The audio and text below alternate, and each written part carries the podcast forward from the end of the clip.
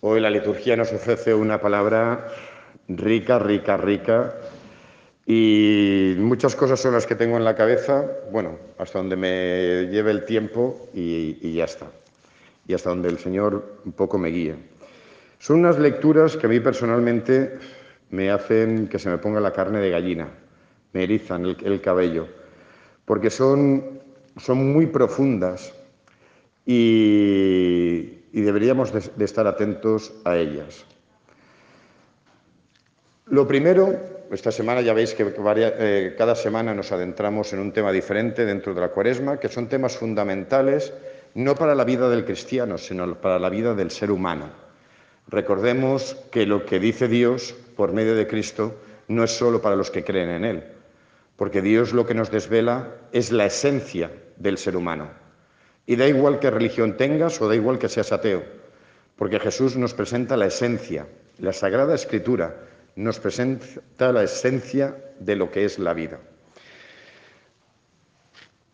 Antes de adentrarnos en el tema del perdón, que es evidente, que es el que aparece en la lectura, en las lecturas de hoy, hay un, quiero adentrarme primero en lo que es la conciencia de pecado.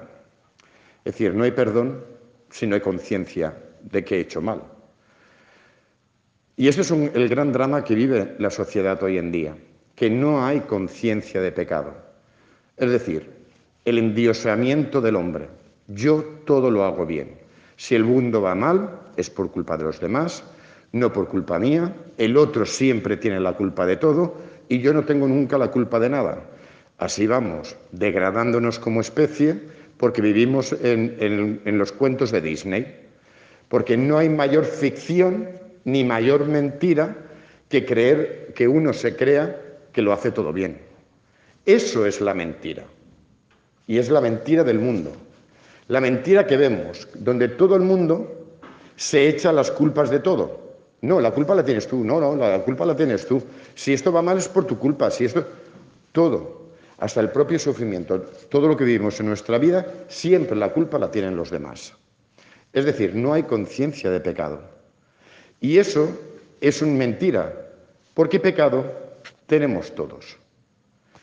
El gran problema es que de mi pecado se dan cuenta todos los demás, menos el más imbécil que soy yo, que no me doy cuenta.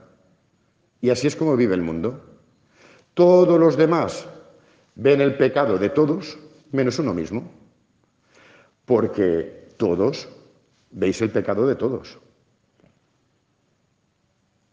Si empezamos a coger personas, de todos podemos sacar algo, porque lo vemos. Pero alguna vez nos miramos al espejo y vemos lo que hay en nuestra alma. Mirad, hemos empezado la Eucaristía diciendo, yo he pecado mucho de pensamiento, palabra, obra y omisión. ¿Hay alguien que no haya pecado de eso hoy? Que levante la mano.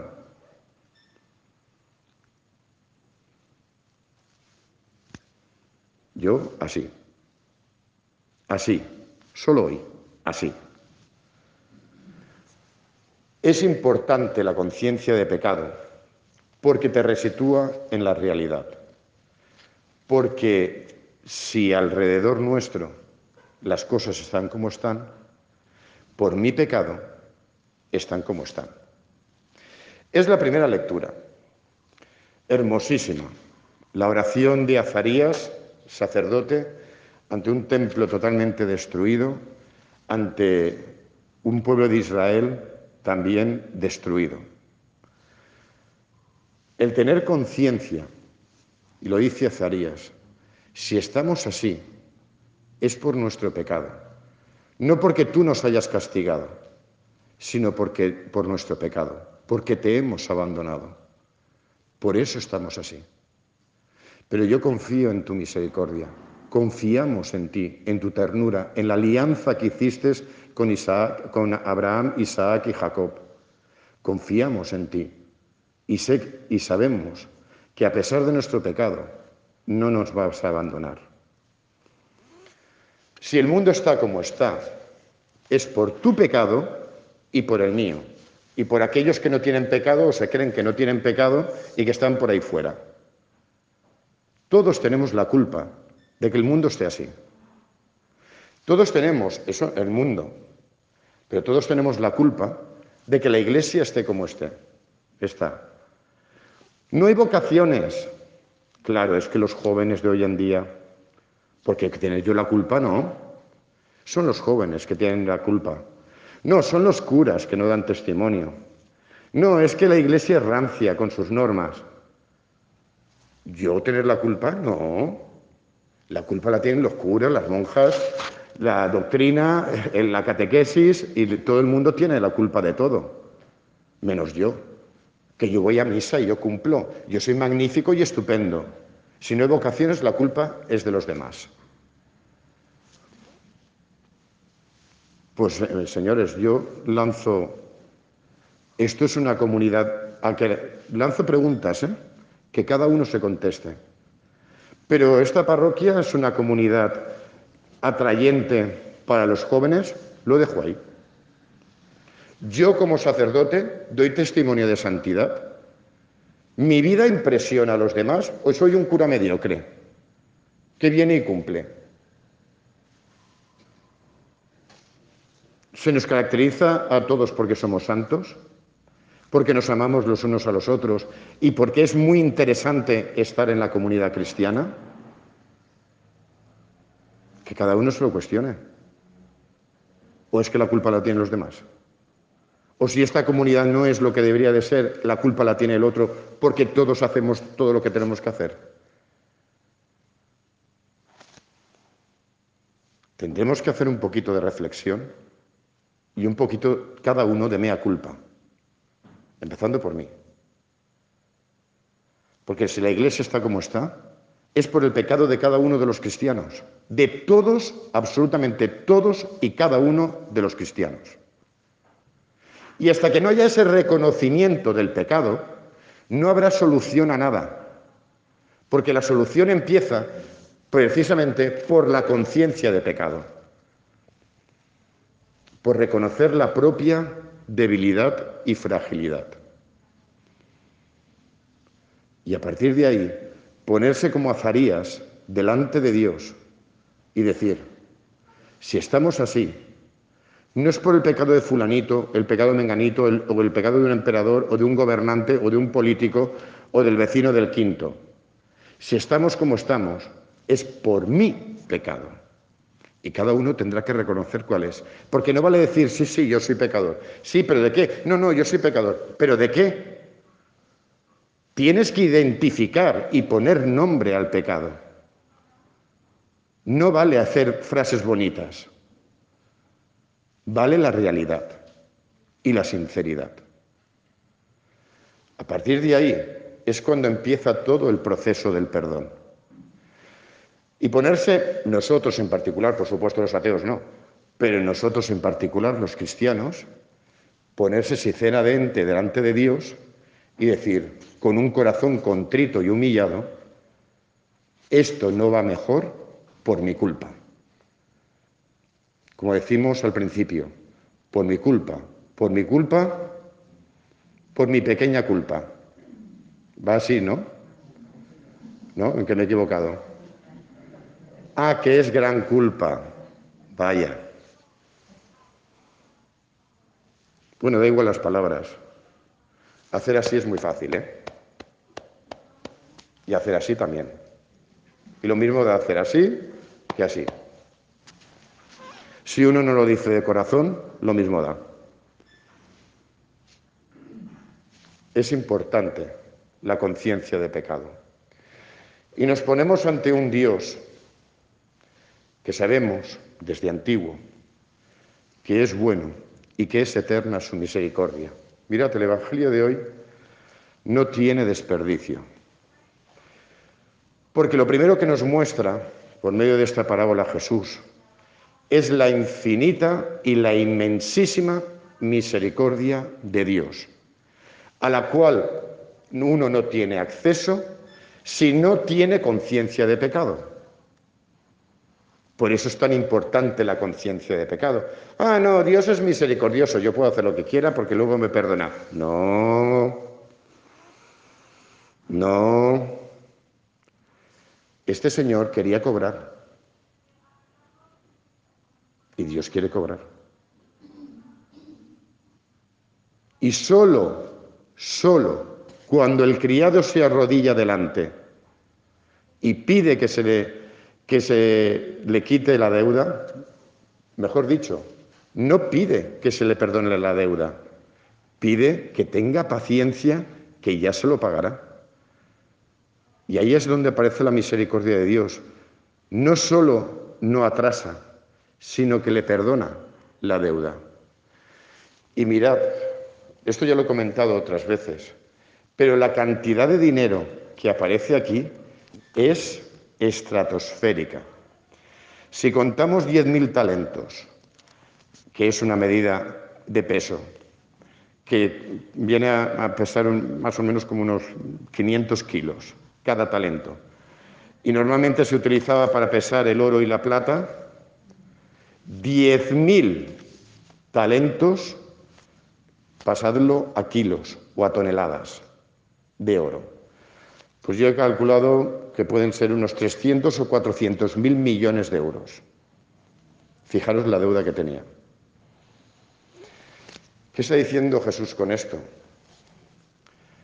Que cualquiera tenemos esa deuda.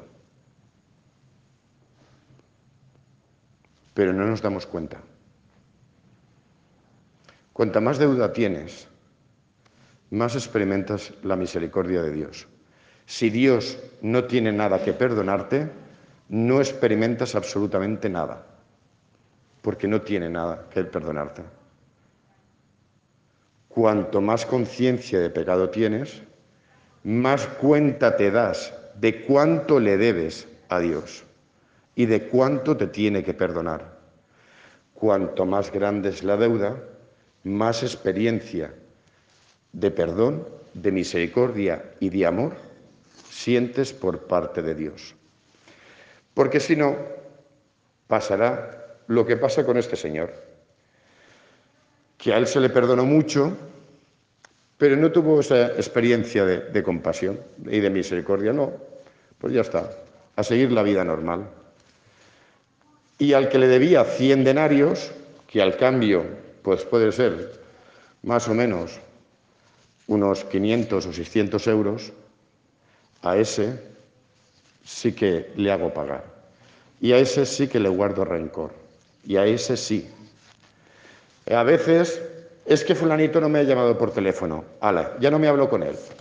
Es que menganita no me ha saludado por la calle. Ale, ya no me hablo con él. Vale, el rencor.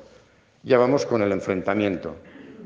Incapaces de perdonar las cosas más nimias y más pequeñas. Por nada me enfado. Por nada creo que me debe miles de millones y que me ha ofendido. Lo que nos está diciendo el Evangelio, que por mucho que nos hagan las personas, si vemos toda nuestra historia, desde que nacemos hasta donde estamos ahora, si Dios empieza a sumar cada vez que hemos faltado contra Él, y cuanto más mayores, peor. Eso suma 10.000 talentos más que lo que cualquier otro nos haya podido ofender. La experiencia del perdón nos capacita para perdonar. Cuanto más se nos perdona, cuanto más experimentamos que Dios nos perdona, más capacitados estamos para perdonar a los demás. Porque experiencia de misericordia recibida, misericordia compartida. Mirad, aquí os suena, porque salió hace poco el Evangelio. Aquí os suena. Lo mismo hará con vosotros mi Padre Celestial si cada uno no perdona de corazón a su hermano. Venga, esta es pregunta de nota. Salió hace poco un evangelio con casi la misma frase. ¿Sabéis cuál es? El Padre nuestro. Cuando Jesús habla del Padre nuestro, cuando termina, ¿qué dice? Porque si vosotros no perdonáis a vuestros hermanos, vuestro Padre Celestial tampoco os perdonará a vosotros. Por segunda vez, cuando Jesús repite tantas veces la misma cosa, ojo, porque eso es importante. Todo en Jesús es importante. Pero cuando las cosas las repite, o vosotros no repetís lo importante a vuestros hijos, pues ojo. Ojo porque nos estamos jugando con el tema del perdón, la salvación o la condenación. Pero es que yo soy muy bueno, no se trata de que seas bueno. Se trata de que seas consciente de que tienes esa bondad, pero no todo eres bueno. ¿O no lo hemos dicho al principio que hemos pecado de pensamiento, palabra, obra y omisión? Pues no eres tan bueno como te crees. Qué maravilla la cuaresma.